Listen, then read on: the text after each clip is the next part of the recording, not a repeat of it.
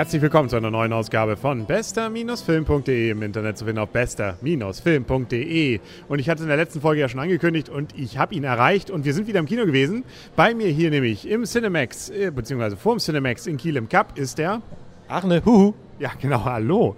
Ja, ich hatte letztes Mal nämlich berichtet bei Cars 2, ich würde dich gleich anrufen. Und es, äh, na, es hat dann nochmal 24 Stunden gedauert, aber es hat geklappt. Und wir haben auch tatsächlich den Film gesehen, den wir uns vorgenommen haben, nämlich Captain America, The First Avenger.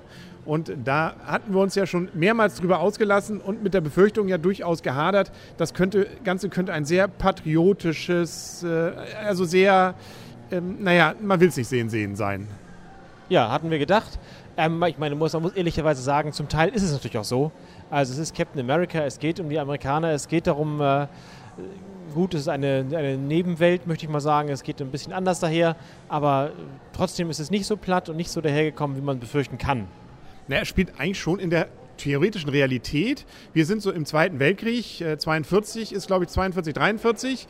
Es geht eigentlich gegen die Nazis, aber es stellt sich raus, da gibt es eigentlich noch viel bösere, nämlich die Hydras. Und ähm, so gesehen haben hier, also hat sich der Zweite Weltkrieg danach doch etwas anders dargestellt, als wir es vielleicht in den Geschichtsbüchern gelernt haben ja, ähm, da muss noch was passiert sein, bevor das, was, was da jetzt passiert ist, mit der Realität in Einklang gebracht werden kann. Nee, deswegen meinte ich ja, was, also dieses Antigravitation äh, und dieses äh, super, äh, super Waffen da, das gibt es halt nicht. Deswegen meine ich, ist ja alles okay. Also passt halt, auch, passt halt noch rein in die Welt. Ähm, und ähm, auch er passt halt in die Welt so als der, als der kleine Superman. Der kleine, der kleine Rächer. Ja, aber er ist es von Anfang an ja nicht. Er ist mal erstmal ein Loser. Aber ein guter Loser. Also einer, der das Herz, den Her das Herz auf dem richtigen Fleck hat. Also ein Loser-Loser. Ja, aber einer, der zumindest sich für andere opfern würde. Und das macht ihn dann eben zu diesem Objekt eines Experiments. Ganz neue Idee. Eines Deutschen eines Deutschen aus Augsburg. Ähm, und äh, der ähm, war aber ausgewandert, ist eigentlich auch ein guter und macht eben jetzt ein Experiment, das ihn völlig ja, sehr stark macht und eben so eine Art 6 Millionen Dollar Mann aus ihm macht. Ähm, und ähm, ja, damit wird er dann erstmal zwar zu einer Witzfigur, weil er nämlich dann so als Fernseh- und ähm, Revue-Star auftritt, aber das wandelt sich dann plötzlich. Ja, sehr plötzlich, muss ich sagen. Plötzlich kann er kämpfen. Ich meine, gut, das ist halt immer so. Ich meine, plötzlich können die immer alles. Also, ähm ja, so sind Supermänner eben. Ja, genau. Das, das, das können wir gar nicht nachvollziehen, dass das, die sind so. Das muss in diesem äh, geheimen Zusatz schon noch drin gewesen sein. Und, da gibt es doch ein Handbuch. Äh, ach so, das kann man schnell lesen. Ja, ja. genau, ist richtig. Und außerdem kriegen sie immer die hübschesten Frauen.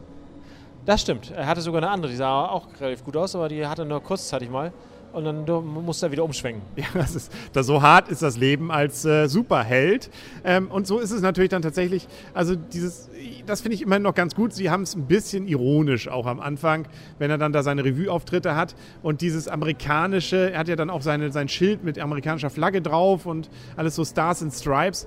Das heißt, da, da kann man, glaube ich, auch noch als Mitteleuropäer mit leben. Wobei ich immer nie wirklich weiß, ob wir nur denken, dass es ironisch wäre, weißt du? Also weil wir hoffen, dass es ironisch Weil wir es einfach anders nicht vorstellen können wahrscheinlich. Ja, ja, genau, das meine ich. Also, na, also wenn, wir, wenn ich dir folge, dann ja, dann ist es ironisch.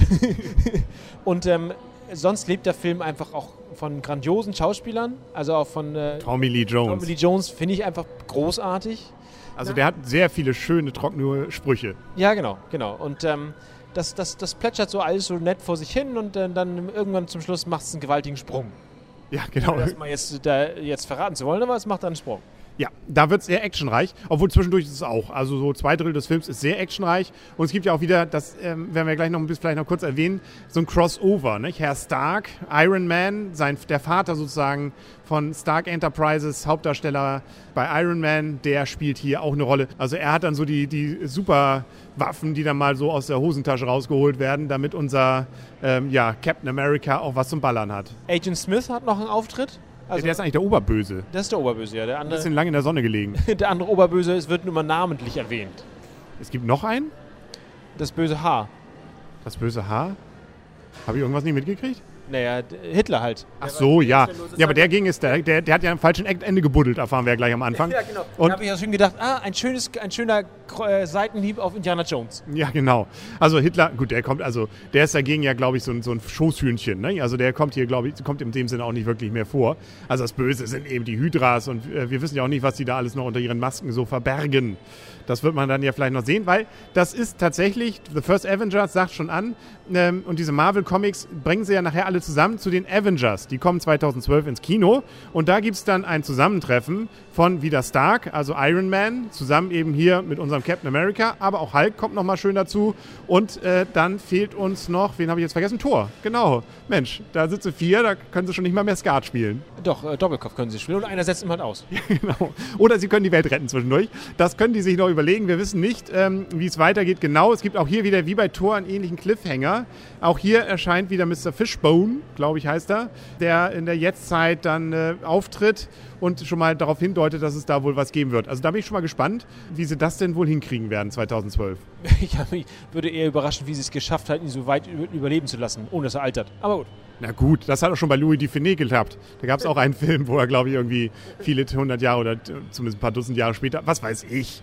Das ist so. Hier ist sowieso mit Realismus, wie die da mit diesem Sechser-Team da alles platt machen. Auch da würde ich mal sagen, mh, an der Realismus muss man nicht an alles, äh, also ist ein bisschen äh, platt. Nein, das ist klar, das ist klar. Aber trotzdem fehlt mir dann zumindest eine Erklärung.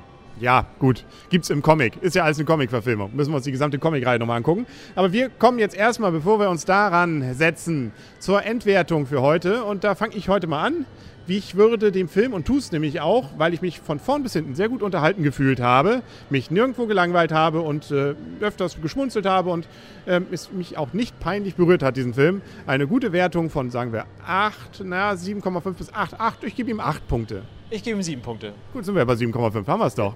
Genau, aber gelangweilt hast du dich auch nicht. Nein, ich habe mich nicht gelangweilt, aber es fehlte halt so noch ich meine, der Film war gut, kann, man kann, es war Popcorn-Team, man kann ihn gucken, aber es fehlte halt so nicht, weißt du, wenn ich jetzt an Inception denke, immer so das zu Vergleich, weißt du, dann fehlt einfach so das, ja, so das.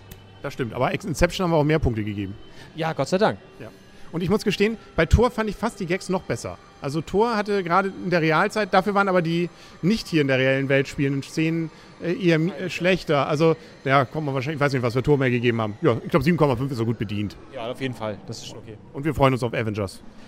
Ja, obwohl jetzt kommen ja erstmal die drei Musketiere. Conan kommt nochmal. Aber die, die, aber die kommen nicht alle bei Avengers jetzt noch vor, oder werden die auch ja, wieder. Die kommen jetzt als nächstes erstmal. Also ne, die Muppets. Nein, die Filme, hallo? Also, ja, die Muppets kommen auch hallo. noch. Ja, okay. Aber Sie werden es dann hören und wir werden es berichten bei Ihrem Lieblingspodcast für Filme. Bei bester-film.de werden wir doch tun, oder? Auf jeden Fall. Natürlich. Dann sagen wir auf Wiedersehen, auf Wiederhören für heute der Henry. Und Arne, tschüss. Und tschüss.